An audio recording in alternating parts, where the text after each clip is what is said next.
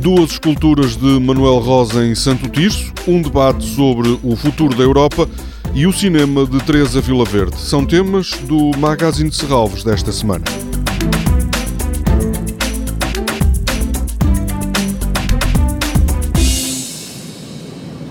Das fugida, né? And? Tu também? Claro. Eu não estava aqui. Fugi. Ando à procura do meu black. Viste? Tens que me dizer qual deles. Foga, Franklin, não sejas porco. À procura de Miguel Ângelo. Ah. Não, não sei. Há uma semana que eu estou para ir a atrofiar. -me. Nem vejo quem vem, né? Mas acho que ele ainda não veio já para uma semana. Quem é que pode saber dele? O irmão. Onde é que ele anda? Eu também não sei, acho que foi anteontem.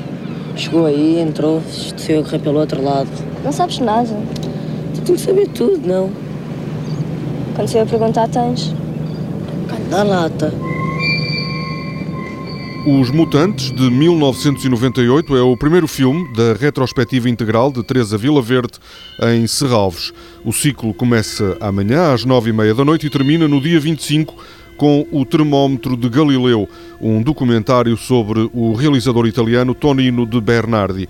O organizador da retrospectiva, o ensaísta António Preto, defende que a obra de Teresa Verde é um caso à parte no contexto do cinema português. A Teresa Verde é contemporânea de outros realizadores como Pedro Costa ou João Canismo e dentro dessa geração que na década de 90 propõe uma ruptura com aquilo que é o cânon da escola portuguesa, portanto, desse entendimento do cinema como configurado pela geração de 60, a Teresa Vila Verde é a única mulher que integra essa geração e que produz um trabalho continuado que vai desde o início da década de 90 até à atualidade.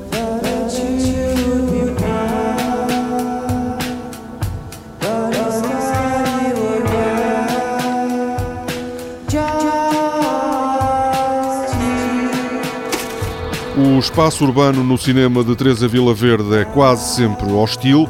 António Preto diz que essa hostilidade é utilizada pela realizadora para mostrar desconforto. É uma hostilidade contextual, é uma hostilidade que traduz uma ideia de desconforto, onde essa deriva urbana acontece e que é um desconforto que eh, a Teresa Vila Verde prolonga para o próprio espectador na medida em que o cinema dela uh, passa muitas vezes por uma violência do olhar, uma violência da maneira de filmar que provoca de facto este desconforto. O ciclo, como disse, começa amanhã com Os Mutantes.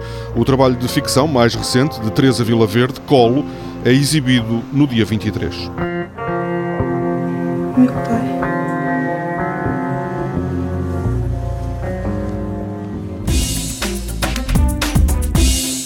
A partir de amanhã vão estar na Capela do Senhor dos Passos, em Santo Tirso, duas esculturas de Manuel Rosa que pertencem à coleção de Serralves.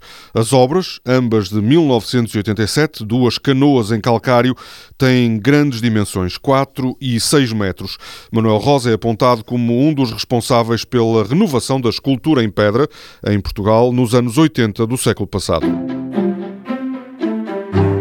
Para o futuro da União Europeia desenham-se dois cenários possíveis: reforçar a integração com uma Constituição Federal e uma Comissão eleita, ou procurar um equilíbrio entre Estados, preservando as identidades nacionais. Será entre estas duas correntes o debate na próxima segunda-feira à noite em Serralves. Os oradores convidados são a Secretária de Estado dos Assuntos Europeus, Ana Paula Zacarias, e Nicolo Milanese, fundador da European Alternatives e autor do livro Cidadão de Lugar Nenhum como salvar a Europa de si própria. Carlos Jalali, professor de Ciência Política na Universidade de Aveiro, vai moderar o debate.